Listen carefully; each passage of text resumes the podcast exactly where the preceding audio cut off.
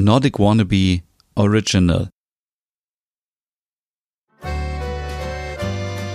Der Nerd. Dein Podcast rund um Reisen durch Nordeuropa und das skandinavische Lebensgefühl für zu Hause. Mit Stefan, deinem Nordic Wannabe.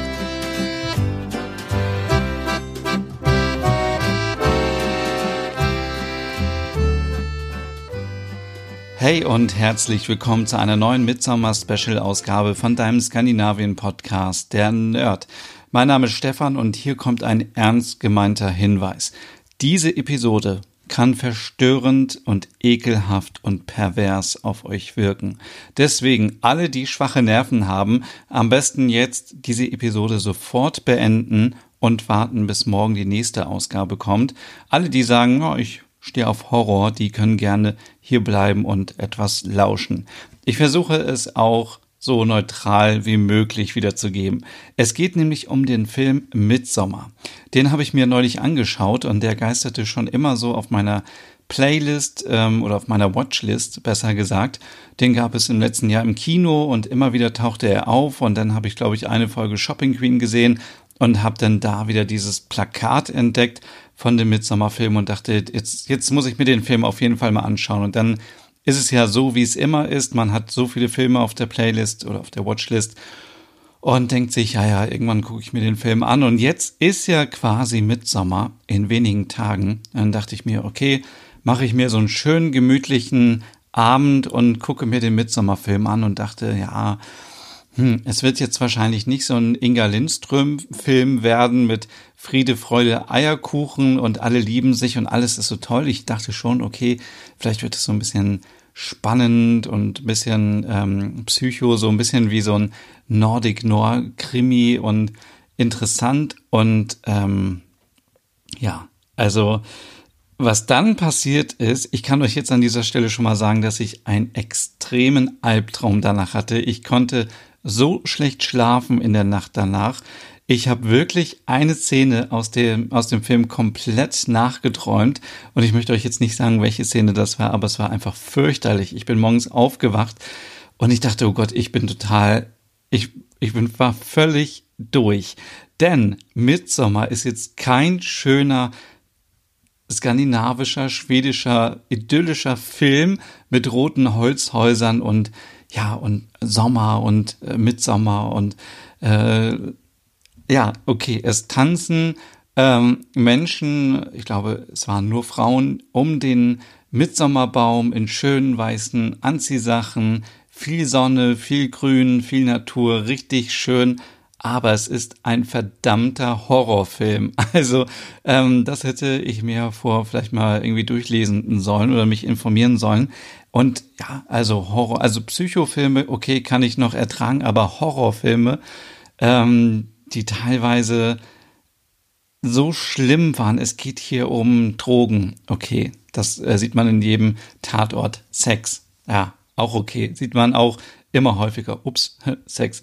Ähm, aber Innereien von Tieren, Menschen, äh, Tote, äh, Inzucht, äh, Rituale und all das in einer brutalen Realität und ähm, auf der einen Seite aber auch so gut gemacht, dass man, es war jetzt nicht billig. Also es, jetzt, ähm, es ist total schwierig. Also es ist für mich total schwer, jetzt irgendwie eine Empfehlung für diesen Film auszusprechen.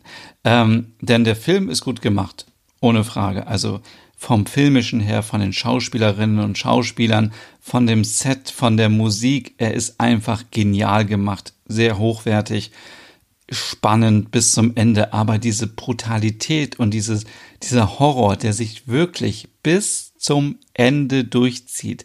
Man, man denkt, okay, ich habe das jetzt ertragen, diese eine Szene, und dann wird es noch schlimmer und es steigert sich immens und es wird noch ekliger und es wird wirklich alles benutzt, was irgendwie, ah, wenn ich jetzt schon darüber rede, dann habe ich vor meinem inneren Auge schon wieder diese ganzen Szenen und ich hoffe, dass sie sofort wieder aus meinem Kopf verschwinden, weil es so eklig war teilweise und der Regisseur hat überhaupt keine Gnade mit uns Zuschauern. Er nimmt uns wirklich bis zum Ende mit und wir müssen alles ertragen, wir müssen alles durchmachen. Und ähm, ja, also ich, ich weiß gar nicht, was ich sagen soll. Also ich glaube, ich, also ja, ihr, ihr merkt, mir fehlen die Worte. Es ist echt, so einen Film habe ich noch nie gesehen. Und wenn der Film billig wäre, irgendwie so wie Der Weiße Hai oder irgendwelche anderen Horrorfilme, wo man denkt, ja, ja, das ist irgendwie so und dann sieht das so mega billig aus. Aber es war wirklich so realistisch, dass man dachte, das könnte eigentlich passieren. Genau das kann es geben. Und es war so, ah. also ich kann euch an dieser Stelle sagen, es kommen auf jeden Fall ähm, Blumengrenze vor. Okay, Mitsommer, schöne grüne Wiesen, Sonnenschein. Es spielt in Schweden in dem Film.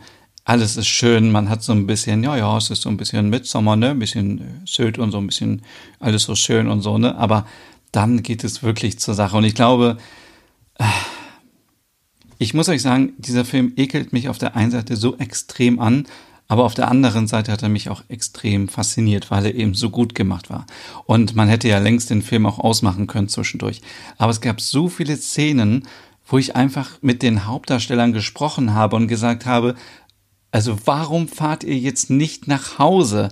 Wenn ich in dieser Situation wäre, ich hätte keine Ahnung, ich hätte meine Tasche gepackt, ich wäre sofort zum Auto gegangen, hätte mich nach keine Ahnung, zum Bahnhof fahren lassen oder ich wäre zu Fuß weggerannt oder ich hätte irgendwas gemacht, um aus dieser Situation rauszukommen, weil eigentlich, wenn, wenn einem irgendetwas äh, merkwürdig vorkommt oder wenn man Angst hat oder irgendwie den, also weiß ich nicht, wenn man kein Vertrauen hat, dann, dann entfernt man sich doch aus dieser Situation. Und für einen Film ist es natürlich total scheiße, ehrlich gesagt, wenn man das dann macht, weil dann ist die Spannung weg. Aber man denkt die ganze Zeit, Leute, warum seid ihr da? Warum geht ihr nicht? Rennt doch jetzt einfach mal weg. Oh. Ich glaube, ich muss euch jetzt einfach mal erzählen, worum es geht in diesem Film, äh, bevor ich hier noch durchdrehe. Also es geht im Grunde genommen um die Beziehung von Danny und ihrem Freund Christian.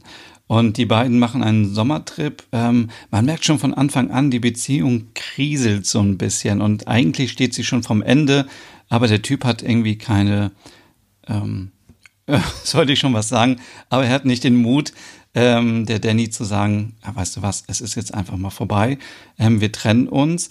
Ähm, es passiert ein fürchterlicher ähm, Familien ähm, äh, äh, sehr emotional für Danny im, im Beginn des Films. Und Christian hat, glaube ich, Mitleid und sagt, okay, ich halte zu dir und ich tröste dich und, und sagt, okay, ähm, der nämlich mit seinen Kumpels nach Schweden wollte, um seine ähm, Masterarbeit zu schreiben, ähm, komm, wir fahren alle nach Schweden zusammen und machen ein Mitsommerfestival mit. Und alles ist am Anfang sehr idyllisch. Und es gibt eben diese Dorfbewohner. Und äh, sie sind am Anfang alle total nett, aber man merkt schon so, okay, wow, äh, was ist hier los? Ist das irgendwie eine Sekte oder ist das, ähm, was, was passiert denn hier? Und dann ganz schnell kommt eben heraus, sie ähm, bereiten sich auf ein besonderes Mitsommerritual vor, das nur alle 90 Jahre durchgeführt wird. Und ähm, ja, am Anfang ist alles noch so das Fest der Liebe Glückseligkeit und äh, ja, es ist einfach, ähm, es ist wirklich ekelhaft am Ende. Und deswegen an dieser Stelle nochmal den Hinweis, weil ich ja auch eine Verantwortung habe. Dieser Film ist nichts für Leute, die noch nicht 16 sind und ich würde sogar sagen, nichts für Leute, die noch nicht 18 sind. So schlimm ist dieser Film. Also, es geht los. Ich habe schon gesagt, ähm, Danny äh, und Christian, ja, die ähm, haben ihre akademischen Ziele und äh, es ist eben diese Männerfreundschaft von Christian und ähm, der auch ein ähm, einen Kumpel hat, der aus Schweden kommt, der auch Schwede ist und man denkt da schon wieder so, oh, ist auch so ein bisschen Inga Lindström wieder, aber auch nein. Ähm, da, äh, ich möchte an dieser Stelle auch nicht zu viel spoilern. Deswegen schaut euch diesen Film auf jeden Fall an.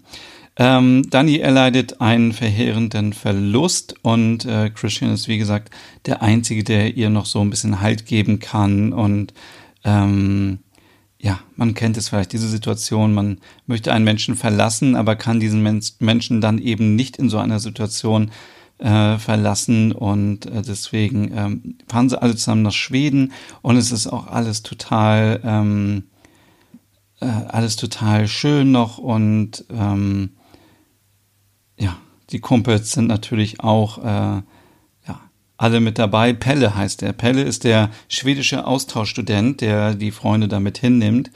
Ähm, und ja, Christian sagt eigentlich erst so, ja, ja, du kannst schon mitkommen äh, nach Schweden, aber er vermutet die ganze Zeit, ach, die kommt sowieso nicht mit. Weil man muss feststellen, in dem Film, sie ist so ein bisschen wie so eine Klette. Also sie macht ihm wirklich das Leben zum Horror. Also sie ist wirklich sehr anhänglich und, und engt ihn ein. Und eigentlich wollen die Kumpels auch gar nicht, ähm, dass sie mitkommt.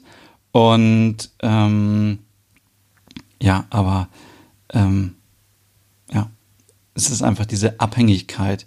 Und dann kommen sie nach Horgor, das ist, äh, hoffentlich so richtig ausgesprochen, das Dorf, wo die, ähm, wo die, äh, die Familie von Pelle lebt. Und ähm, ja, es gibt auch noch einen Kumpel, ähm, ähm, Josh heißt der, der ähm, auch ähm, etwas äh, schreiben möchte. Ich glaube, ich schreibe sogar ihre Doktorarbeit und nicht nur ihre Masterarbeit oder so. Auf jeden Fall äh, wissenschaftlich äh, wollen sie das Ganze untersuchen, die Rituale, die Familie, warum machen sie das und ähm, ja, und zwischen den beiden ähm, brodelt das natürlich auch, weil der eine interessiert sich die ganze Zeit, möchte irgendwelche Sachen fotografieren, möchte die Rituale ähm, äh, aufschreiben und man weiß irgendwie schon, das kann nicht gut gehen, weil wenn jemand so solche Rituale macht und äh, solche ähm, Situationen, dann wird dieser Mensch sicherlich nicht lebendig ähm, dieses Dorf wieder verlassen und einfach so in die Welt hinaus äh, posieren, ja, ja, in, in, in Hager ähm, wird das und das gemacht. Ähm, ja, deswegen, jeder geht natürlich irgendwie am Ende nur noch seinen eigenen Weg. Und ähm, ja, das Ganze fängt an eben mit diesem Ritual, was sie alle 90 Jahre nur feiern. Und äh, es kommen noch zwei Amerikaner. Ähm, äh, ein britisches Pärchen kommt noch zu den Amerikanern dazu, Simon und Collie. Und äh, warum erzähle ich das eigentlich? Das hat eigentlich für die Handlung gar keine Relevanz. Aber ähm, ja, dieses, äh, dieses Horga-Dorf, das wird auch alle ähm, von euch begeistern, weil es sieht total schön aus. Es sind schöne Häuser da. Es gibt äh, diesen großen Mitsommerbaum. Ähm, es gibt dieses große Schlafhaus, wo alle zusammen schlafen, die noch nicht ein bestimmtes Alter erreicht haben. Dann gibt es eine Küche und es gibt einen Tempel und das Feld ist eben ähm, ja so eine Lichtung, die von Bäumen eingerahmt ist und ähm, es ist auch ganz schön als Zuschauer denkt man wirklich, das gibt es alles, weil man sieht es so aus verschiedenen Richtungen immer und denkt so, vielleicht gibt es sowas ja wirklich. Also es ist wirklich sehr, sehr gut gemacht. Ähm, es sind 60 Bewohner, die essen auch immer alle zusammen an so einer langen Tafel und ähm, es gibt Zeremonien und Tänzen, Tänze und ähm, oh, ich kann es nicht erzählen, aber es gibt so eine Szene, wo die essen und wenn man sich da eins und eins zusammenreimt, was die essen, boah, also da ähm, vergeht einem wirklich boah, der Appetit. Also ähm, ja, und so geht es eigentlich die ganze Zeit ähm, ähm, weiter. Also das Ziel ist natürlich, ähm, das erzähle ich euch nachher noch, die Maikönigin zu finden. Und ähm, aber vorher noch ganz kurz diese Geschichte.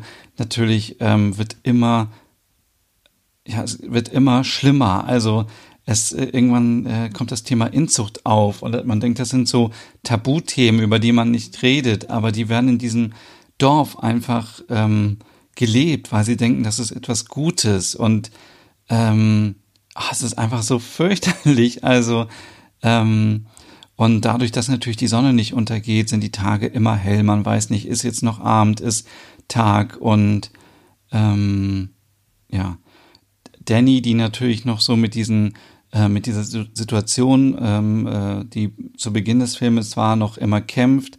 Ähm, und äh, Christian, der immer noch denkt, er wird ein großer Wissenschaftler, die beiden leben sich dann auch immer so ein bisschen ähm, auseinander. Also sie sind ja als Pärchen gekommen, aber ähm, Christian wird dann vielleicht auch ähm, von anderen verführt, ähm, weil es eben diese Rituale gibt und es gibt immer Getränke, die irgendwelche Sinne berauschen, drogenartige Sachen ähm, äh, und sie, ja, sie gehen irgendwie auseinander und es ist irgendwie, ähm, man denkt so, warum, warum versucht ihr es nicht nochmal? Warum werdet ihr nicht einfach ein tolles Paar und ähm, ja, und äh, Danny integriert sich immer mehr in diese Gemeinschaft und sie wird halt, ähm, ja, weil sie, sie wird da so hineingezogen, so wie auch der Zuschauer immer so, sieht so irgendwie, sie wird so richtig reingerissen und man denkt sich so, Mädchen, wach doch mal auf, das ist doch alles nicht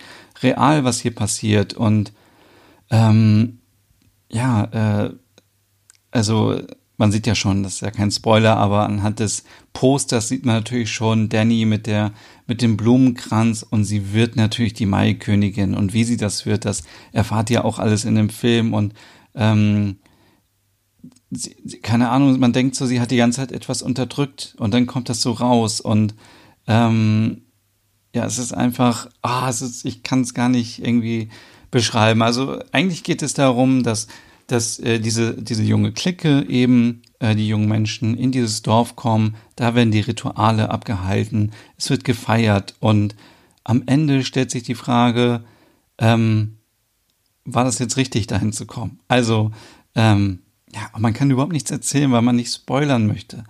Ähm, ja, aber ich hoffe, ihr habt so ein bisschen äh, mitbekommen jetzt, worum es geht in diesem Film. Also, ähm, wie gesagt, nochmal die Warnung, es ist kein Inga Lindström äh, Heile Welt-Film, sondern es ist ein richtiger Horrorfilm. Und viele Themen werden angerissen, die normalerweise ein Tabuthema sind, die man sich nicht anschaut, ähm, jedenfalls nicht in diesem Zusammenhang. Und das macht das Ganze wieder so auf der einen Seite faszinierend.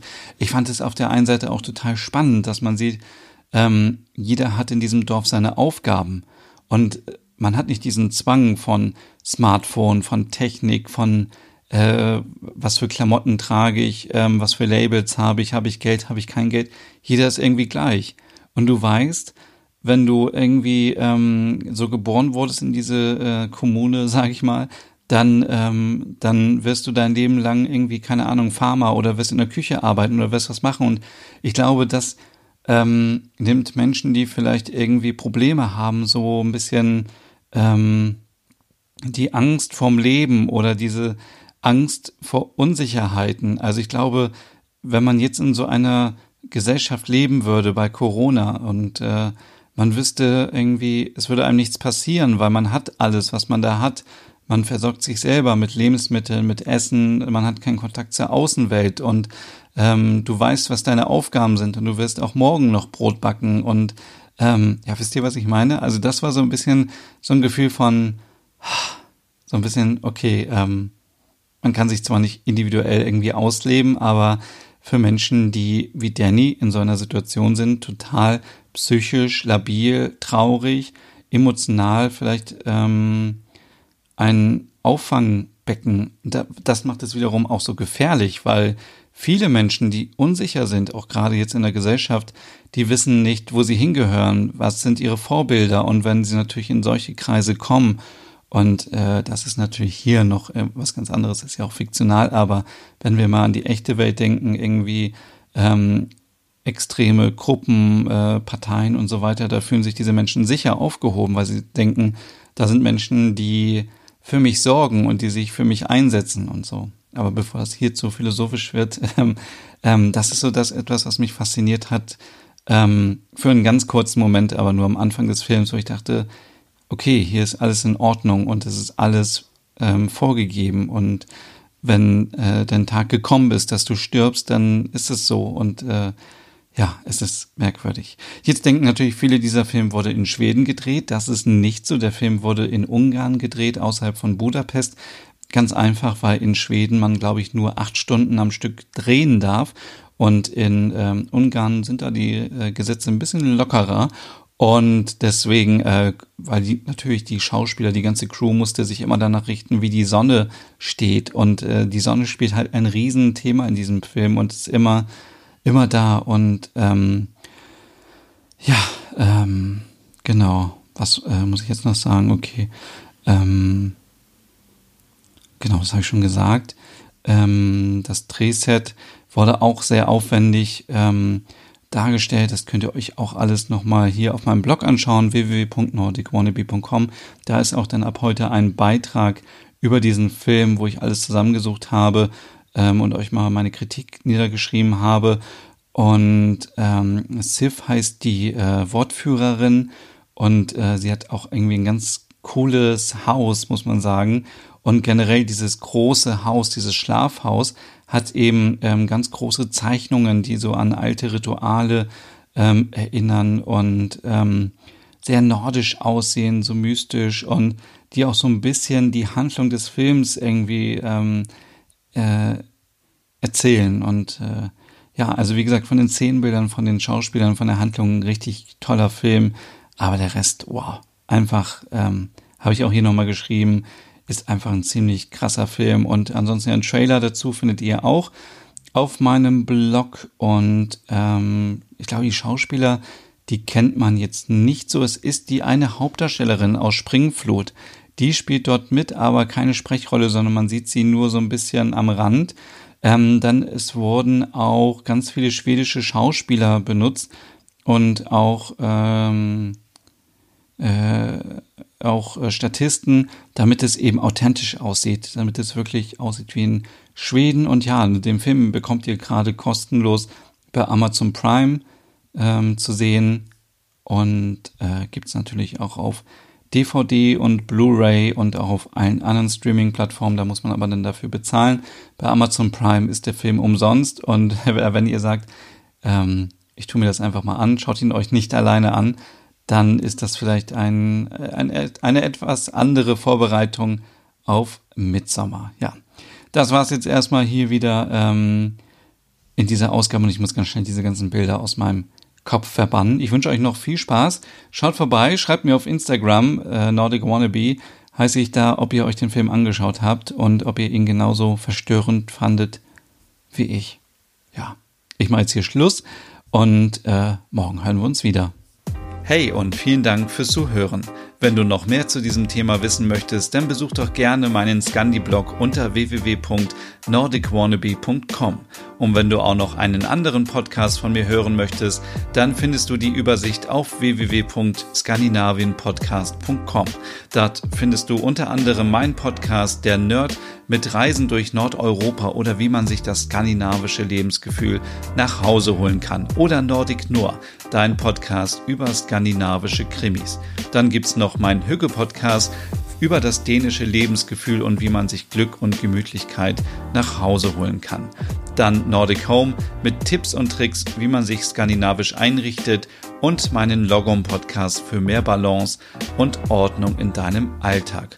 Alle Podcasts findest du, wie gesagt, auf www.skandinavienpodcast.com oder auf deiner Lieblingsstreaming-Plattform.